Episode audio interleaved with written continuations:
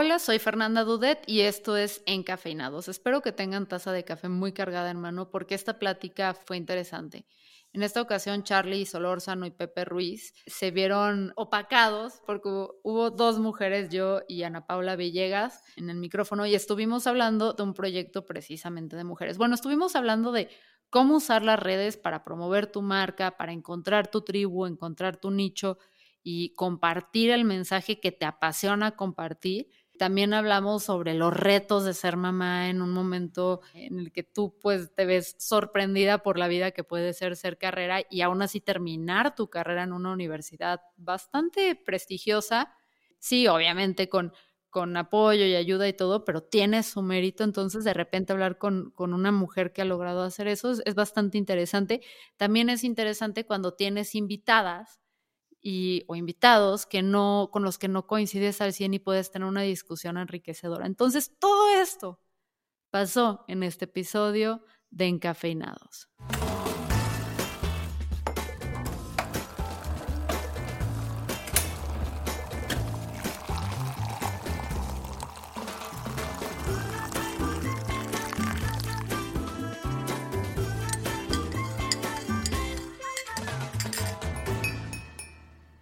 Hola a todos, estoy aquí ya empezando el programa con Pepe y Charlie, pero tenemos hoy a una invitada especial porque otra vez hacía falta más mujeres aquí, Ana Villegas. ¿Cómo estás, Ana? Muy bien, ¿y tú? Gracias, Fer. Gracias a todos. Muy bien. Este, Pepe y Charlie, ¿cómo están ustedes? Que no son mujeres, no son tan importantes en este episodio. No, pero a ver, Ana, ¿tú tienes un seudónimo o mientras hemos hablado de ti, yo me refiero a ti como mamá gallina? Ya sé, hasta mis hijas me dicen mamá gallina, es qué pero ¿quién es Ana? O sea, ¿quién es Ana o quién es mamá gallina? ¿Cuál es la diferencia? ¿Son una misma persona? ¿Te conviertes por las noches, te pones una capa y luchas contra los sistemas? No, lo que pasa es que a ver, yo fui mamá a los 21. Súper chiquita. Súper chiquita. O sea, era una imberbe. En medio de la carrera me embaracé. O sea, ahí viene. Saquen, saquen ahí para lavar, así el fregadero. Ahí viene el chisme. Este, bueno, me embarazo, me embarazo, o sea, 21, inexperta, bruta, lo que tú quieras. Y este, mi familia es muy tradicional. Y entonces me dijo, pues por, no sé si se puede decir groserías. Claro que sí estoy yo en este pues podcast. por pendeja te casas. Ok. Entonces le digo al susodicho, oye, pues si no me caso, pues no hay universidad y ya sabes. Entonces, pues a los dos nos agarró a los 21, 22 años.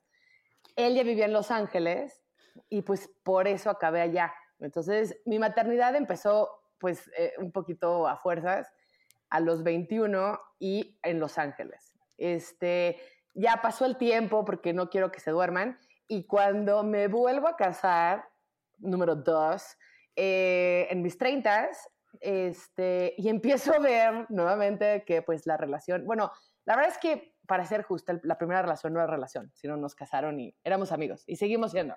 Pero la segunda vez que sí me casé enamorada y no funcionó, ahí fue cuando dije, pues, o sea, tengo que, que hacer algo mío, porque dejé de trabajar para ser mamá otra vez, y nace mamá gallina o sea, de, una necesidad y una crisis y volver a, como le pasa a muchas mamás y muchas mujeres, de que tienes que volver a empezar desde cero.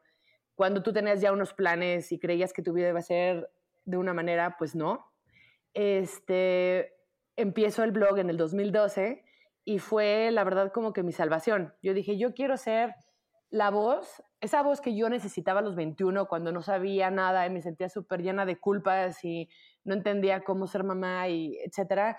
Bueno, pues en México sigue pasando y hay mamás de 16, 18, 19 o hasta más chicas, desgraciadamente.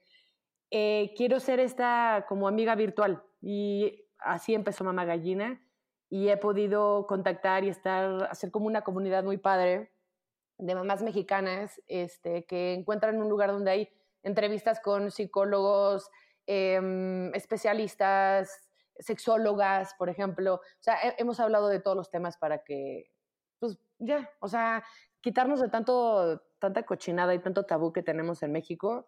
Em, y pues eso, por eso nació. Pues es que sí está, sí está brutal porque sí es cierto, o sea, a ver, para empezar, te, te, o sea, terminaste la carrera e, embarazada. Estaba en la, o sea, a mitad de mi carrera me embaracé, tuve que dejar de estudiar un ratito, nace mi bebé, bueno, Sebastián, y luego acabo la carrera después. O sea, fue una locura dar de comer mientras estabas estudiando finales. O sea, sí fue así de... y además, pues cero empatía, o sea, por parte yo creo, o sea, no sé qué tal te fue, pero normalmente las mujeres embarazadas en las universidades las tratan con la punta del pie. No, y la, y la verdad es que, mi, o sea, mi familia y mis amigos mexicanos, o sea, de, de mi generación, que es seguramente mucho más grande que la tuya, Fer, o sea, pensaban muy diferente, entonces era como la oveja negra y cómo hizo eso, y ya sabes, todas estas cosas como de novelas del 2 que dices, ¿es en serio? Sí, o sea, me dejaron de hablar, o sea, estuvo fatal, no sé qué. Entonces te la aventaste sola, caray. Bueno, no sola, pero la carrera sin compañeros de, o sea, sin colegas en la escuela, qué bruto. Emocionalmente sí sola, o sea, sí me pagaron la universidad porque pues ese fuera tipo el acuerdo de que te casas, te pago la universidad, entonces se cumplió ese acuerdo pero muy feo, ¿no? O sea, como que muy forzado, muy... Cuando la maternidad es, la verdad, de las cosas más padres que te puede pasar si es que lo quieres, es increíble. No tiene que ser como castigo ni nada de eso. Pero bueno, pues ya, vas aprendiendo. Oye, ¿cuántos años llevas con el proyecto? Ah, ocho años con Mamá Gallina. Wow, wow. ¿Y cómo ha evolucionado? Pues empecé escribiendo para el periódico Excelsior en la parte de blog y ya sabes, bueno, escribir es, es mucho más, este, híjole, tienes que pensarlo más, tienes que hacerlo más. Eh, o sea, eh, o sea, eran horas de escritura, entonces, pero ya nadie, nadie lee, ¿no? Entonces llegas con la, con la, este, realización de que nadie te va a leer, entonces vamos a hacer videos. Ok, entonces migré a YouTube y empecé a hacer videos y yo soy editora de cine, pero una cosa es que tú edites videos y otra es que te pongas enfrente de la cámara. Y me costó un montón aprender a hacer eso, pero pues ya lo, ya me acostumbré. Y he migrado, o sea, entre que nacen nuevas plataformas tipo Instagram y luego nació ahorita TikTok, o sea, vamos aprendiendo a comunicarnos en diferentes plataformas de diferentes maneras. Pero he estado en todas. Bueno, estoy en todas, en Twitter, Instagram, ya, como todo el mundo y me fascina. Hay una parte de tecnología y comunicación que va justo de la mano como es el cine, que es eso, que es cómo comunicas pues ideas, emociones, pero ahora con redes sociales. Entonces encontré como mi nicho. ¿Y qué estudiaste tú? ¿Qué carrera? Porque ahorita vi que editora de cine. ¿Fuiste cine o comunicóloga? No, estudié en, la Universidad del Sur de California cine, eh, producción de cine.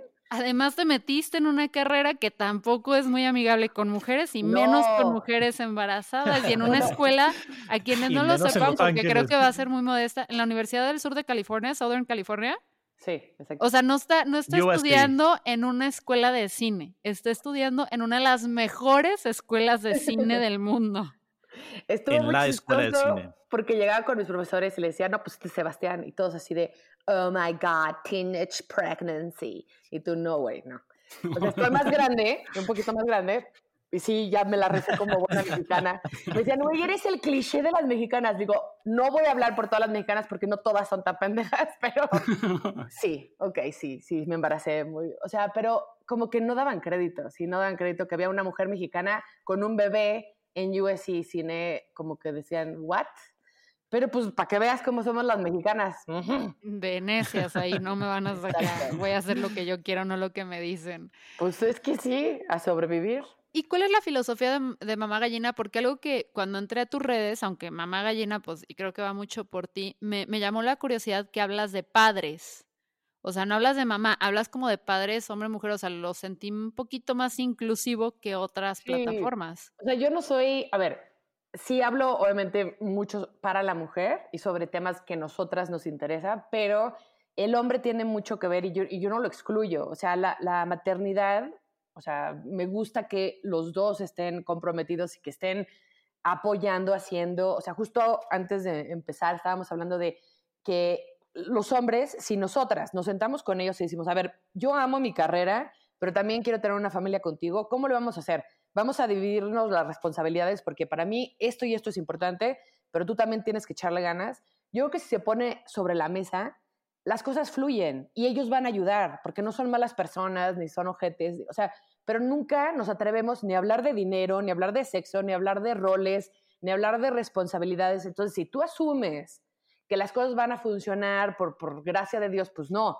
te tienes que sentar, tener un plan y, y, ya es hora de hacerlo. O sea, no calladita, más bonita, no jala ya, ¿no? O sea, es, es, es poner las cosas sobre la mesa, qué quieres, qué buscas. Y yo creo que los hombres ahora están mucho más receptivos. Sí están más receptivos, pero también creo que es un tema generacional, ¿no, Ana? O sea, no lo ves como que es un tema que, que porque yo podría considerarme que soy un poco más abierto de mente, un poco más, este, que estamos dispuestos a platicar mi esposa y yo de ciertos o de todos los temas, pero yo veo a gente de mi generación y, todavía les cuesta muchísimo trabajo eh, el, el pensar que la mujer tiene el derecho, y lo pongo entre comillas, de, de, de, hacer algo. Como que dices, híjole, pues en qué mundo vivimos? Estamos en el 20, pero parece 1920 y no el 2020, ¿no?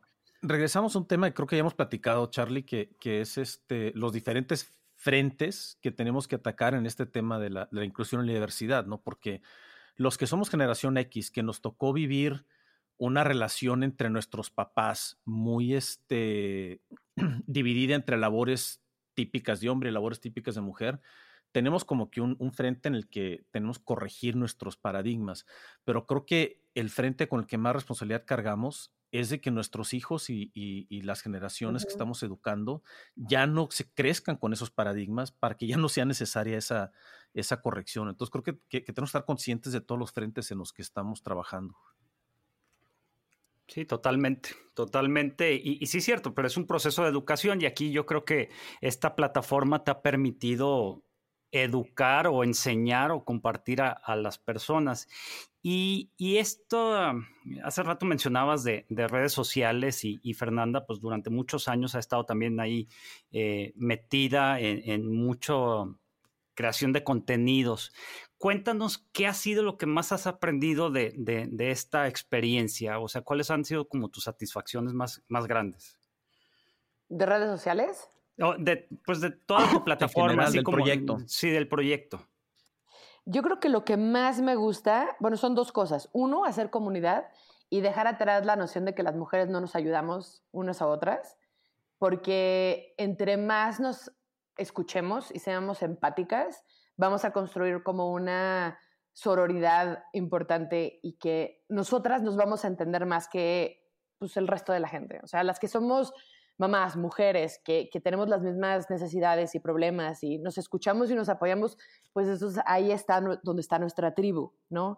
Eh, se ha formado, yo creo que en estos años, grupos y tribus de mamás y mujeres sólidos y buenos, y, nos, y, eso me encanta. O sea, me encanta romper con esta idea de que estamos unas en contra de las otras. Eso yo creo que es nada más película de Hollywood de hace años de que no, ya no aplica. Este, y eh, la otra cosa es poder hablar de todo. O sea, en mi casa, yo crecí en un, en un lugar muy bonito. O sea, también, a ver, no, no es echarle este, nada más tierra a, a, todo esto, sino, o sea, mis papás me dieron lo mejor que pudieron y son excelentes personas y me han querido siempre, pero sus maneras para mí ya no me funcionan, ¿no? Y eh, para ellos la paz significaba no hablar de las cosas. O sea, la paz en el hogar era todo está bien, todo está bien. Y para mí y mi manera de ser es, eso es tóxico. Eh, en mi casa se habla de todo. Entonces, por ejemplo, mi, mi, hija de 11 años me dijo justo en su cumpleaños que casi muero de la risa. Me dice, mami, yo creo que ya es hora de tener un novio. Este, entonces yo no entiendo bien por qué salió eso, no sé qué vio en mí o por qué, ya sabes, sacó ese comentario, pero, pero sí me gustó que le dije, mira, mi amor, me encantaría. Yo soy una persona súper generosa, cariñosa, me fascinaría tener una pareja. Pero si no encuentro un hombre con el que siento que puedo crecer y compartir, que tenemos una, una meta similar, eh, estoy perfecta. O sea, tengo varios trabajos, eh, tengo a ustedes, ese es Sebastián, estoy con amigas, con amigos, o sea, mi vida está plena y estoy muy contenta, ¿no? O sea, si alguien viene a complementar eso, yo sería la más feliz, pero si no, it's okay. y como que le estamos quitando y enseñando también a las niñas eh, que el hombre está increíble, está padrísimo que te complemente, pero no te define y no es tu meta. O sea, tu meta eres tú y cómo creces y cómo piensas y cómo mejoras y porque hay muchísimas cosas que tenemos que, uno que trabajar pues en uno mismo antes de que, ay, que me salve este cuate, ya sabes. Em, y eso yo creo que es lo que más he disfrutado de, de, de las redes, de poder hablar de todo, tocar todos los temas, cuando he invitado a una sexóloga que se llama Alessia Divari, que es lo máximo del universo, morimos de risa porque hablamos de todo, o sea, de sexo, de sexo eh, en el matrimonio o las personas que estamos divorciadas, ¿no? Estas cosas de dating y la Tinder y Bumble, y, o sea, quitando todos los tabús es cuando yo creo que vamos a encontrar más la realidad de las cosas y vamos a estar más tranquilos. Oye, Ana, ¿y cómo, cómo ha evolucionado el proyecto? Ahorita mencionas, este, las, has mencionado diferentes etapas mm. tuyas como mamá y también, este, habiendo empezado a seguir a Mamá Gallina casi, casi desde el principio, también me ha tocado ver un poco la evolución, ¿no? Cómo tu enfoque también ha evolucionado de estar pensando en, en, hijos chiquitos, de bebés, de, de, actividades para, para infantes, allá ahorita, este, estos temas en donde tienes hijas preadolescentes, ya hablando de otros temas, de cómo, cómo ha estado esta, esta evolución y, cómo sigues manteniendo la diversidad de tu, de tu audience. Y de aquí a dónde, ¿no? Porque llegas a un punto donde, eh, que, era parte de lo que vamos a hablar ya del empoderamiento, decir, oye, este, prácticamente vas dejando en porcentaje, vas disminuyendo el porcentaje en donde todo se lo entregas a tus hijos y en donde empiezas a tener que empezar a pensar en ti, en tus proyectos, en tu vida, en tu trabajo, en tu emprendimiento. Ha sido como muy orgánico todo y muy real, ¿no? O sea, lo único que vale en una persona que tiene un blog o un espacio este, en redes y en internet es la credibilidad y, lo auténtico, ¿no? Que es esa persona. Eh, o sea, ser famoso y sacarte buenas selfies, ser la más guapa, o sea, eso es, eso es trivial, eso no, o sea, nace, crece, muere, muy rápido. Pero, pero yo he compartido como que realmente todo lo que he vivido, ¿no? Desde que estaba embarazada y nacieron los niños y pues ahí todo tu mundo son los bebés, pues por, por razones obvias. O sea, necesitan que tú estés con ellos y los alimentes, sí. Pero yo creo que después del año, y aquí sí es para todas las mamás, este, si es que tienen bebés, o sea, chiquitos y así, ya tienen que retomar quién, o sea, quiénes son ellas y su carrera y su todo, y no esperarse a que pasen años y años y años, porque primero siempre vas a ser mujer y luego mamá. Este, y también la pareja, por ejemplo, es muy importante. Entonces, creo que es un error este, esta mentalidad latina de que todo para los niños siempre, o sea, no, ¿me entiendes? Y luego por eso hay mujeres, mamás resentidas, eh, porque han dejado todo y luego se desquitan con la gente. Y, o sea, entiendo de dónde viene eso, pero creo que está mal estructurado. Te digo, son, son estas maneras caducas de ser mamá, de ser esposa, que ya no funcionan ahorita. Que yo creo que con toda la información y con todo lo que ha pasado, pues ya tenemos que mejorar esas, eh, em, esos patrones, ¿no? Hacerlo diferente. Em, entonces yo he compartido pues todas las etapas y pues sí he vivido de todo, o sea, está cañón, o sea, no manches, o sea, me embarazo a los 21, vivo en Los Ángeles, me exilia, no tengo amigos, no tengo regreso, me caso, vuelvo a tener, o sea, ya no quiero vivir más, o sea, como que digo, ya, por favor, no más experiencias, ya, o sea, me he divorciado dos veces, digo, la primera fue de chocolate, ok, pero, pero sí, o sea, digo, legalmente dos veces divorciada, eh, Luego tuve, cuando me divorcio, vuelvo a trabajar, bueno, tengo lo del blog, pero también me meto a trabajar a, Codere, que, ahí trabajo también eh, haciendo esta parte digital y estrategias y como que soy la cara, si quieres, el PR de, de Codere y soy, o sea, feliz, pero tuve que volver a empezar de cero, ¿no? Entonces, pero entonces el punto es compartir todo, porque así, o sea, así como mi vida para mí me parece así como, wow, he vivido de todo, pues hay muchas vidas similares que hemos tenido que reinventarnos y hacer y vivir. Y, y, si, y como decía, si somos una tribu y si somos empáticos y nos escuchamos, pues también no podemos aprender y podemos eh, apoyarnos y crecer. Hay una frase que me fascina que, que, en inglés que dice, When one grows, we all grow. Entonces, si uno crece, todos crecemos. Y esto me encanta, en, si lo llevo a la, a la parte de las mujeres, de que si una mujer crece, todas crecemos. Sí, a huevo. O sea, sí, o sea, si estamos mejor, si hacemos ejercicio, si nos cuidamos, si aprendemos, si nos vamos de relaciones tóxicas, si trabajamos, o sea, vamos a estar todas mejor. O sea, tenemos que tener como que todas un poquito de, o sea, no por querer romper todo lo que está, no, pero sí cambiarlo. O sea, hacerlo más equitativo, más justo, más placentero, no sé. O sea, entonces todo eso, todo este proceso de vida que pues he llevado en años, pues lo he plasmado en redes. Y yo creo que voy a acabar como ah, pues, abuelita gallina. Digo, Sebastián tiene 24. o sea, yo le dije, no estoy lista para ser abuela, así que contrólate. Me dijo, mamá, obviamente no. Ok, perfecta. Este, pero no es broma, es broma. Pero, pero sí, o sea, yo creo que lo voy a hacer para siempre porque, o sea, a mí me gusta conectar con la gente y ser muy honesta. Y todavía necesitamos más voces honestas no digo que estoy mejor ni peor, es nada más una voz real y honesta porque nos hace a todos más humanos. Pero sí tienes un gran reto porque es algo que me llamó la atención de tus redes. Vi que estás criando aún, o sea, bueno, ya criaste porque ya es el resultado, pero está muy interesante que tienes un hijo de 23, 24, años, dijiste ahorita.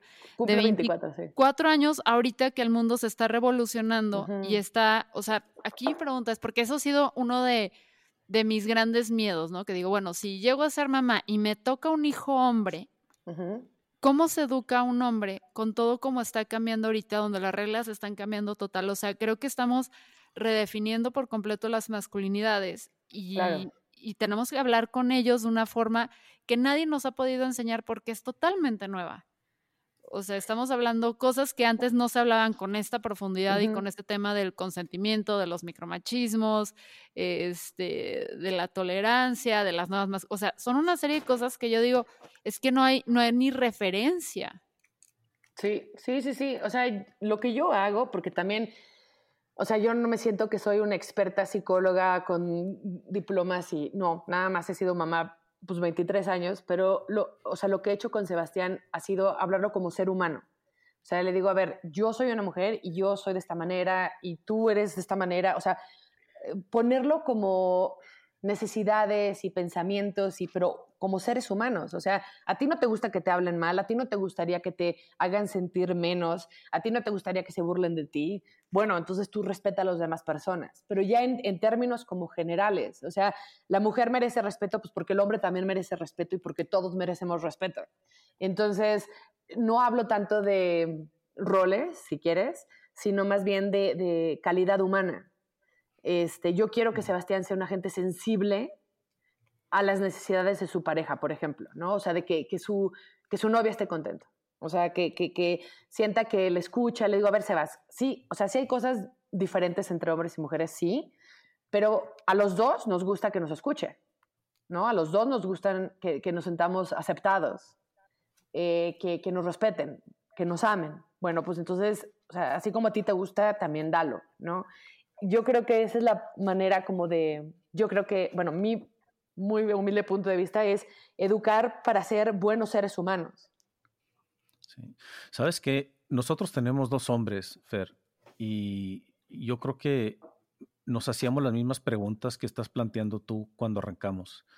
Y luego de repente te das cuenta este, que ya ellos te están enseñando más de lo que le estás enseñando tú. Y muchas veces es nada más get out of the way. O sea, simplemente no, este, no, no, no, protégelos de no, no absorber lo malo. Y es increíble cómo este, van entendiendo con claridad eh, y, se van desarrollando, porque muchas veces estamos tratando de pelear contra paradigmas que tenemos nosotros y que en ellos ni siquiera se han formado, desarrollado. O sea, esa parte este, la he aprendido muchísimo, ¿no? Yo, yo pienso y trato de actuar pensando en los paradigmas que traigo y constantemente me topo con que ellos no los traen.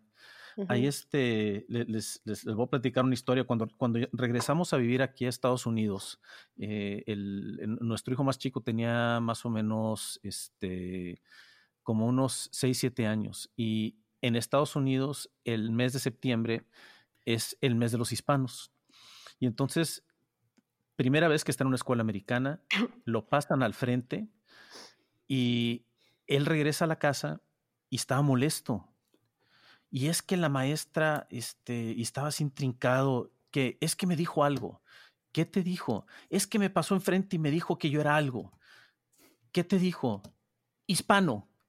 Y él, sentía así como, o sea, la maestra lo estaba como que, como que era algo, este, oye, te voy a celebrar porque tú eres hispano y pásale al frente. Y él lo veía así como que, oye, pero ¿por qué me aislaste? ¿Por qué me, marcaste? ¿Por qué me identificaste? ¿Por qué me estás poniendo esta etiqueta de que yo soy hispano? Yo nací en Estados Unidos. ¿Qué me estás diciendo, no? Y esos son de esos ejemplos en donde a veces nosotros con nuestros paradigmas, a veces entorpecemos las cosas más de lo que debiéramos, porque no lo traen. O sea, eh, mi hijo no estaba percibiendo una diferencia de raza. Inmediatamente en ese momento lo hicieron consciente que sí existe. Claro, pues sí. Pero es, e, es, un tema. Yo tengo también tres hijos, eh, bueno, tengo cinco, este, pero tengo tres en edad, uno tiene 22, 19 y demás. Y lo único que tienes que entender es que les tienes que respetar su individualidad. Y ya, como dice Pepe o como has dicho tú, pues ya no, ya no puedes hacer mucho. Ya los guiaste, ya hay que darles la bendición y creer que todo va a salir bien, marcarles ciertos límites, pero confiar, ¿no? Confiar en que lo que hiciste en el proceso va a salir bien.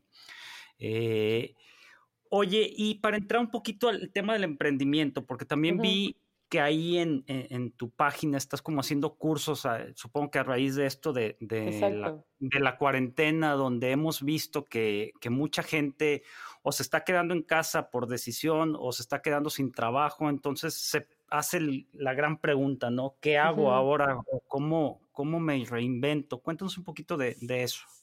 Sí, claro.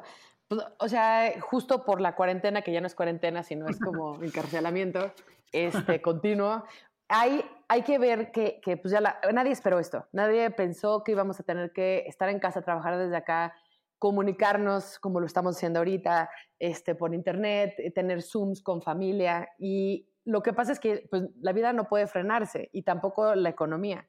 Yo cuando empecé el blog no lo hice para monetizar, honestamente, yo lo, yo lo hice porque pues era, era, como la voz que yo necesitaba, ¿no? A los 21 años, cuando estaba súper perdida. Pero con los años y porque no paré de hacerlo y como que cada vez lo hacía mejor y me enfocaba y tomaba cursos y lo que sea, pude monetizar el blog desde hace como, como cuatro o cinco años. Entonces encontré una forma de, de, de ser económicamente independiente en redes sociales. Entonces, en esta cuarentena, con el caos que traía en mi casa de lavar, cocinar, este, planchar, barrer, la escuela, etcétera, etcétera, pude grabar poco a poco eh, un curso de cómo usar redes sociales e internet para tu negocio y, y, para blog o lo que quieras y poder ganar de eso. Ya después de tantos años de que estoy metida en esto, ya sé por dónde va, ya sabes, qué sí funciona, qué no funciona, y, la verdad es que todos somos influencers, que esta es una cosa que, o sea, nace esta nueva palabra de, los blogs y redes, pero no es cierto. O sea, todos tenemos una influencia a nuestros amigos, nuestra familia, nuestro círculo. Eso es ser influencer. Entonces, si ustedes en cada uno de sus medios, en una reunión o en Facebook, ustedes postean algo, un punto de vista, eso tiene un efecto en, la gente que, que, que los admira y que cree en ustedes. Eso es exactamente lo que pasa, nada más que de manera que no nos conocemos y masiva, ¿no? Pero es exactamente ese mismo principio. Entonces, si tú eres una persona honesta, congruente, eh, auténtica, si tú compartes algo de, oye, esto me sirvió cañón, la gente que lleva años siguiéndote va a decir, lo voy a probar, o por lo menos voy a googlear qué es eso, ya sabes.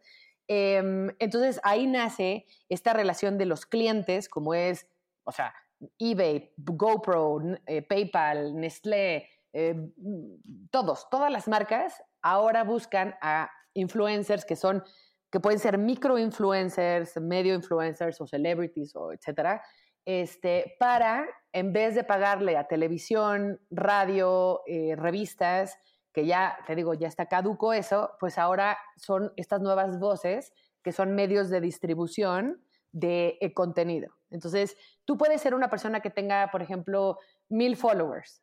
Tú ya eres considerado un micro influencer y hay marcas que van a, contratarte porque tienes cautivo a, tu, gente, porque la gente te contesta, porque etcétera, etcétera. Y entonces ellos van a hacer algún tipo de, de campaña contigo y en vez, te digo, de pagarle a una televisión que nadie ve, pues te van a pagar a ti X dinero para que tú hables sobre un producto.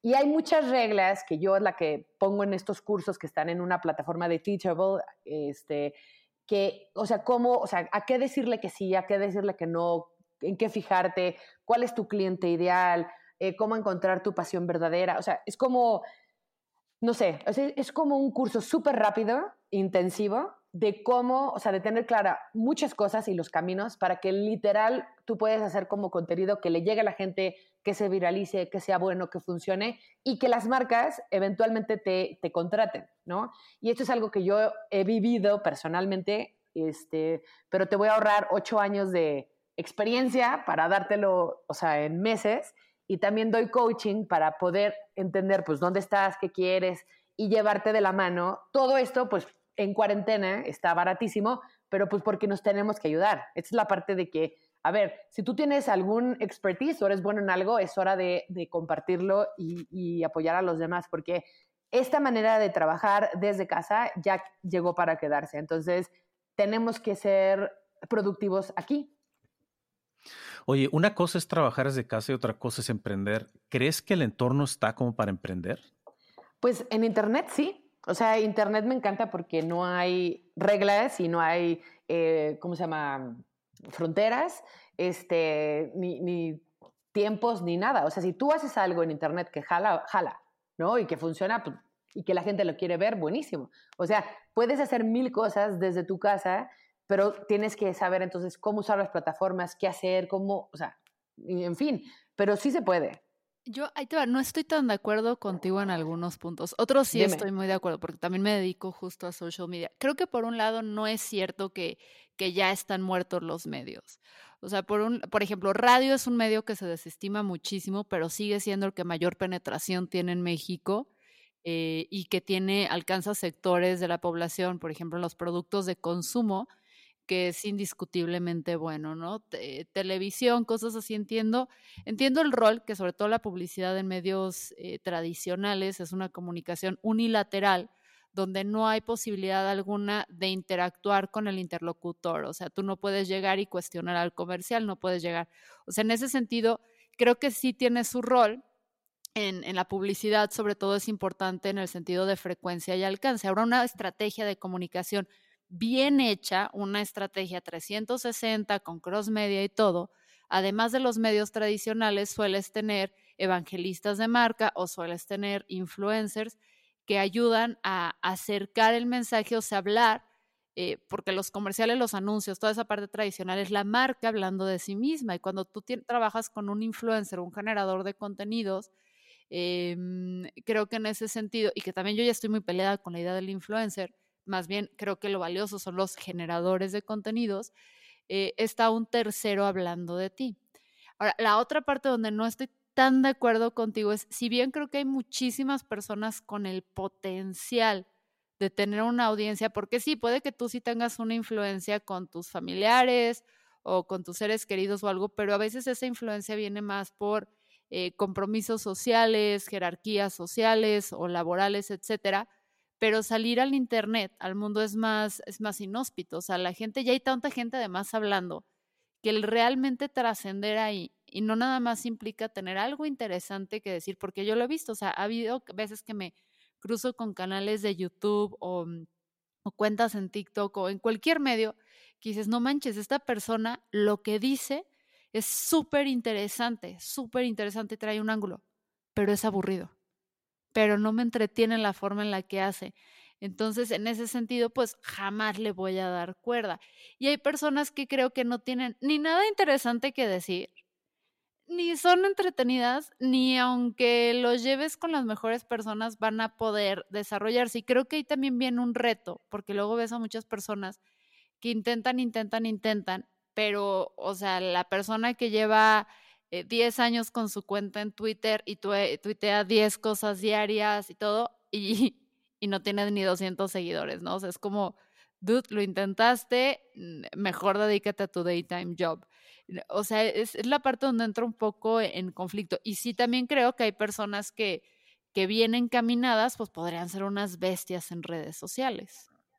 Es que yo creo pero yo no veo, Perdón, nada más este comentario rápido, Ana, y luego ya te, te, dejo responder. Este, pero yo creo que es donde entra lo que decías hace rato de, de, de que realmente tiene que haber un, un, concepto y una intención genuina, ¿no? Porque yo, yo estoy de acuerdo, a la gente no le engañas, pero mm. si de veras tienes esta intención genuina y eso es lo que estás transmitiendo. Puede ser genuinamente aburrido, ¿eh? O sea, puede ser la persona más genuina y auténtica y no ir por los seguidores, o sea, transmitir tu conocimiento porque tienes el genuino interés de transmitirlo, pero a nadie, o no hay audiencia para lo que tú estás comunicando, que yo sí creo que hay audiencias para absolutamente todos los temas, simplemente es cuestión de encontrarla, pero a veces que la gente es aburrida por más genuina que sea. Pues, o sea, sí, no estoy muy de acuerdo contigo, Fer. O sea, la verdad, hay ciertas cosas que, por ejemplo, antes de postear, tú tienes que, que entender qué le gusta a la gente, ¿no? Y obviamente depende de la plataforma, pero si tú no, o sea, son tres como secretos que si tú haces, o sea, es que no son, no son, no soy de reglas, pero sí hay como que algo muy común en las cosas que sí funcionan en redes sociales. Si, son, si es información de valor para la gente que lo lee, eso tiene éxito. Si tiene, si es una, em, un post que motive o te mueva, o, o sea, que use esta parte como emocional, este, funciona. Y la otra es que te haga reír. Entonces, hay, no, no son, o sea, no me gusta hablar de, reglas, como te dije, pero sí hay maneras de comunicar las cosas que sí funcionan mejor.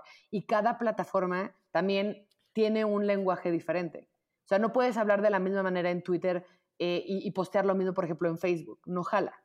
O sea, tienes que entender qué tipo de plataforma es. ¿Es una plataforma visual? ¿Es de información? ¿Qué herramientas tiene? Y la gente luego no, no quiere estar tanto tiempo entendiendo las plataformas y cree que usando copy-paste es, es lo mismo. O pensando que nada más porque son guapos o guapas ya con eso funciona y pues no. Este, o sea, el contenido siempre sigue siendo el rey. Y yo conozco ya, o sea, desde cuando empecé a estudiar lo de los blogs, conocí a muchas mujeres, la verdad, porque estas conferencias eran más de mujeres latinas en Estados Unidos, y había de todo, de todos los temas. Este, y eh, pude ver como que su trayectoria y cómo lo lograban y qué hacían. Em, y vi que sí, o sea, si tienes esta pasión, si te encanta lo que, lo que das, no es nada más una pose de, o porque es trendy, ay, voy a hablar de fashion y pues no tienes idea o no te gusta, o pues vas a, va a morir, ¿no? Tiene que tener como un más allá de por qué estás haciéndolo, que es lo que te va a jalar a hacer cada vez las cosas mejor y ser auténtico. Ok, en eso sí tengo, totalmente estoy de acuerdo contigo. O sea, creo que sí es cierto, o sea, fuera de que sí soy muy tajante en el que creo que hay gente que por más, así como hay gente que se muera de ganas de cantar, pero por más que lo intente, no es entonada y no la va a armar, sí es cierto que si conoces un poquito mejor las plataformas y, cómo cada una de estas funciona, tienes muchísimas más posibilidades de éxito, ¿no? Em, o sea, y esa es otra cosa que, creo que ahí diste en el, así en el punto. Em, si la gente piensa que nada más por poner contenido allá afuera ya se va a hacer famoso y no entiende que hay un trabajo de por medio y detrás de, o sea, y que es mucho trabajo porque es entender a tu audiencia, entender los algoritmos, eh, entender las plataformas porque no funciona el mismo contenido en distintas plataformas, o sea, hasta los hashtags, ¿no? Que la gente luego los abusa en Facebook, que es la cosa más absurda del mundo usar hashtags en Facebook. De eh, acuerdo. si no sabes esas cosas, pues ni cómo darle, ¿no? Y, y, para mí otra cosa que no sé cómo tú lo has visto con tu experiencia, para mí el, el mayor o el mejor indicador de que alguien pueda tener éxito en redes sociales es que ya lo haya intentado. No sé si te ha pasado, pero a mí me ha tocado muchísimas veces en, en ocasiones que alguien llega y dice, ayúdame a ser famoso y es como, ¿y qué has hecho antes? ¿Has publicado un blog? Eh, ¿Has hecho un esfuerzo? No, pero enséñame.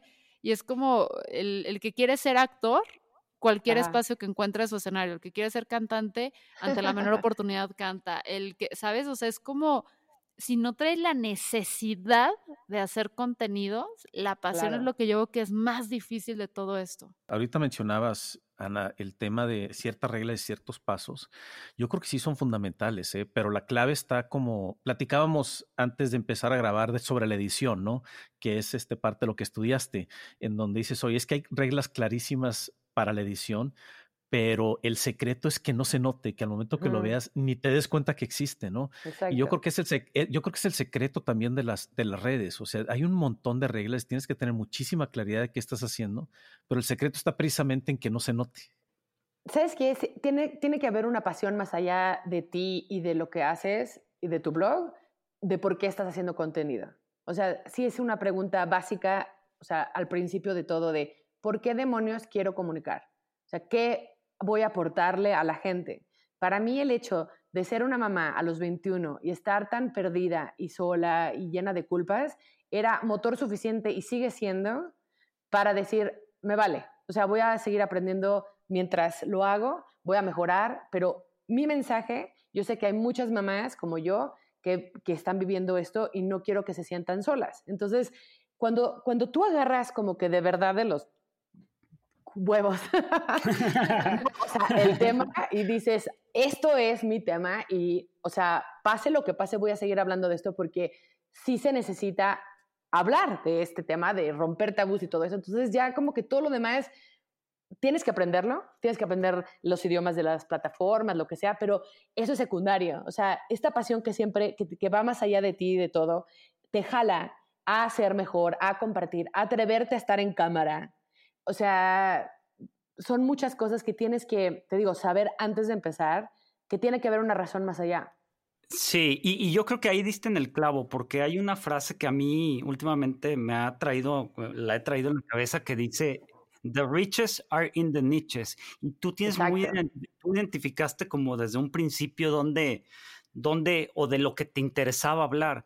Y eso resonó porque había afuera, pues no sé cuántas personas en la misma situación o que les interesaba escuchar eso, ¿no? Eh, a lo mejor eh, alguien más puede hablar de eh, fanpics o fan novels de Twilight o, cosas exacto. muy específicas, ¿no? este, eh, eh, Oye, había es que es la belleza de Internet, o sea, hay billones de personas y solo necesitas los mil true fans, como dice Kevin Kelly, ¿no? Y si de esa cantidad de gente no encuentras mil, o sea, es, es, es porque a lo mejor de verdad no, no, lo estás haciendo, no lo estás haciendo bien, ¿no? Este, y, y, la verdad es que es la parte más importante. Y, y, aquí hemos mencionado muchas veces que hay que hacerlo con pasión, hay que hacerlo con mucha intención, y, y creo que es eso, ¿no? También es encontrar la parte, pues, que te apasiona, y, esa es, la búsqueda constante. No lo puedes hacer sin pasión porque te vas a topar, o sea, te das sentones constantemente y si no traes la pasión detrás de eso, al segundo tercer sentón lo vas a abandonar. Y el secreto del éxito realmente es, seguirle. Pero exactamente, es eso. O sea, es encontrar la pasión, es hacer las cosas organizadamente. O sea, ok, encuentra tu pasión, ya la tienes clara, ya tienes un nicho y ahora ponte las pilas y organízate. Hacer contenido digital está cañón es un animalito que tienes que alimentar todos los días. Entonces, no te tienes, o sea, no te puedes cansar de ese tema. O sea, yo llevo ocho años hablando de lo mismo, bueno, o sea, mujeres, maternidad, lo que sea, pero es que siempre hay algo que puedes compartir que, y como sí me apasiona y yo lo estoy viviendo, y luego me pasan cosas y hay más material, o sea, sí de verdad es un tema inagotable. Y esta, o sea, esta pasión es de que yo en vez de gastar, por ejemplo, en zapatos, me compro cámaras, me compro luces. Eh, mis ahorros se van en mis hijos y en mis cosas como tecnológicas. O sea, yo he invertido en cursos, eh, he ido a Estados Unidos a aprender cuando empezó lo de los blogs, este, conferencias de blogs. O sea, le he metido tiempo, amor, ganas, dinero y es algo constante todo el tiempo estoy haciendo contenido, todo el tiempo estoy pensando, haciendo guiones, ¿qué más voy a hacer? Ok, un curso en línea, ok, ¿qué más? Y ahora luego, o sea, si no tienes también esa manera de trabajar eh, muy constante, muy apasionada, no jala. Sí, y aquí yo creo que el mejor ejemplo también de, con nosotros, Fernanda, también cuántos años tienes haciendo todo este tema de redes sociales. ya ni sé cuántos, ya ni sé cuántos pues, blogs tienes. Es que es toda la vida, o sea, es como, justo como dice Ana, o sea, es eh, mamá gallina, me gusta, perdón, pero como te conozco en Twitter e Instagram y eso, así te llamas en la vida, o sea. llámame, así llámame. Sí, entonces es, es que es justo lo que ella dice, de hecho tengo una plática de TED, eh, una TEDx, donde hablo precisamente con, que pongo el ejemplo de, de este festival del queso en, en me parece que me acuerdo que era Escocia, algo así, donde avientan un queso por una montaña y la gente se mm, avienta atrás de él. Entonces es toda una plática donde digo, es que hacer contenidos es eso, o sea, es, eh, es eh, uno, eh, prepararte, porque no es que llegues a la montaña en Uber, o sea, es caminar kilómetros para llegar a la montaña. Físicamente los que ganan todos los años se preparan, se rompen los huesos, tienen que trepar esta montaña, tienen que viajar hasta este pueblito en medio de la nada y todo. Y luego como loco te tienes que aventar para ver si tienes la suerte de ser el primero que llega al fondo de la, de la colina vivo y entero y ganarte el queso, que puede que, o sea, la, la, verdad es que es muy poco probable que lo ganes. Y esto es hacerlo una y otra y otra y otra vez. Entonces yo tengo más de 10 años, a veces pausado, porque a veces tengo que, que enfocarme a, a, mi carrera y en otras cosas y no puedo hacer contenidos.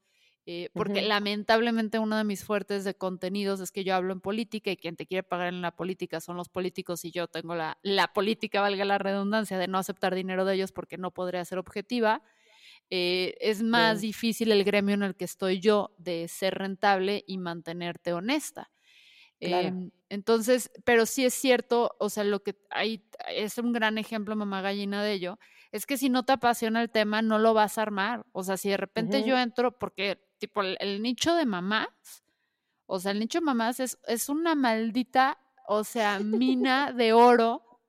Pero si llegas y eres como que estás ahí nada más por el dinero, la gente se va a dar cuenta. Exactamente. no vas a, o sea, es como tú dices, ¿no? O sea, estás todo el tiempo entre, porque son dos pasiones, ¿no? Estás todo el tiempo comprando qué cámara, qué el micrófono, qué, qué contenido hago.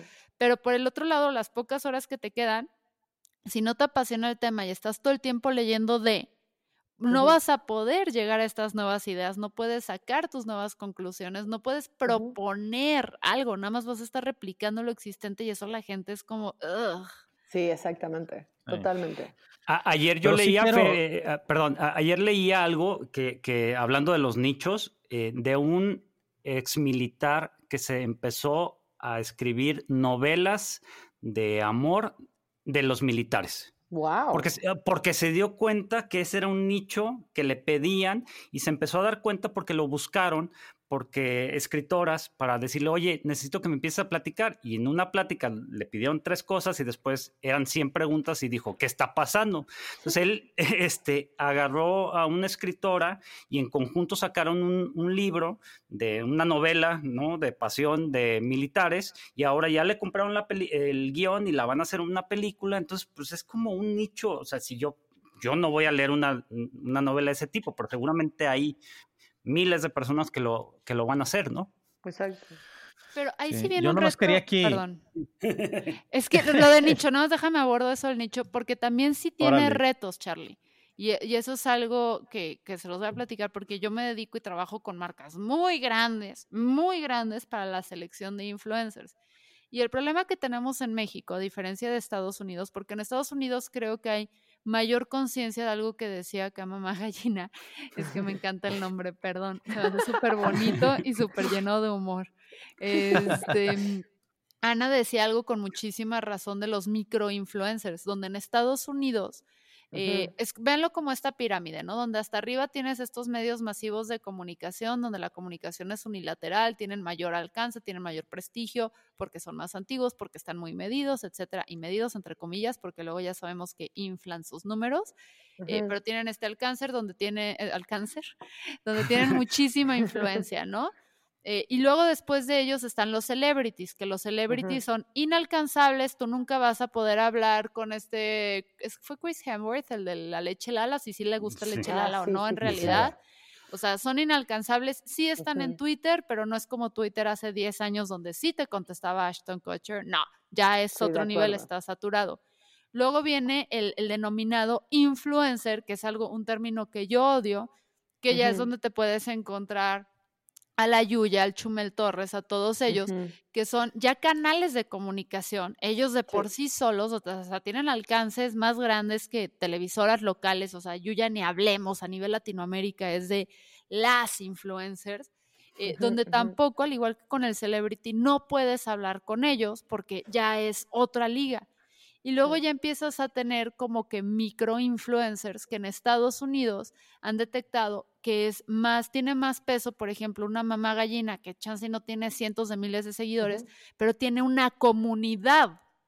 Y una comunidad es más cercana, más confiable, hay una interacción, o sea, si Ana recomienda una carriola o un programa de estudios o un curso para sus hijos, estoy segura que con su comunidad, y estoy segura porque lo he visto en sus cuentas, eh, sí contesta y cuando le preguntan detalles explica el por qué y eso da mucha confianza. Ahora, ¿cuál es el problema?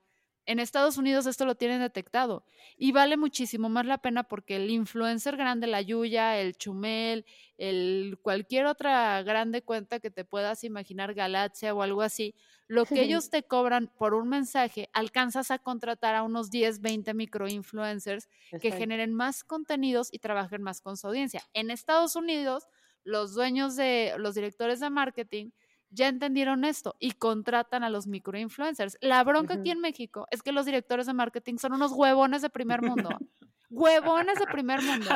Que, perdonen el francés, pero les mama ir al antro o ir al bar con Chumel y Yuya y todos estos mega influencers que son sus hashtag amiguis y les vale madre hacer su tarea de sentarse, porque es una tarea, porque no, no vas a poner en Twitter, ay, ¿quién es la mejor mami blogger? Porque te van a decir, ay, Marta de baile, que Marta de baile es inalcanzable y es dificilísimo de hacer su tarea y poner a decir, ok, ¿quién está incidiendo a microescala, pero con mayor impacto? Entonces, para mí ese es un problema porque además estos señores no salen del DF, los directores de marca. Entonces, nada más son sus amigos, los que tienen súper fama y eso, que porque se quieren tomar la foto con ellos, este, es lo que todo el mundo conoce y lo voy a decir tal cual, porque la gran mayoría de los directores de marketing acá son cobardes que no se atreven a proponer cosas nuevas y son unos huevones. ¡Wow! Aplauso de pie a Fernanda, por favor.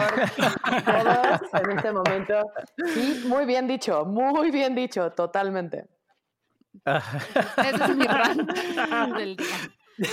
Oiga, yo, yo nada más quiero aquí amarrar y tratar de cerrar con, con, tres puntos bien importantes, porque aquí estamos platicando con dos personas que saben lo que están haciendo. O sea, Ana y Fer llevan años haciendo esto, pero no me gustaría que se diluyera el mensaje del, del potencial del emprendimiento que realmente es algo que, que prácticamente todos podemos hacer. Sí hay este, muchísima complejidad, se necesita mucha pasión para aguantar los guamazos.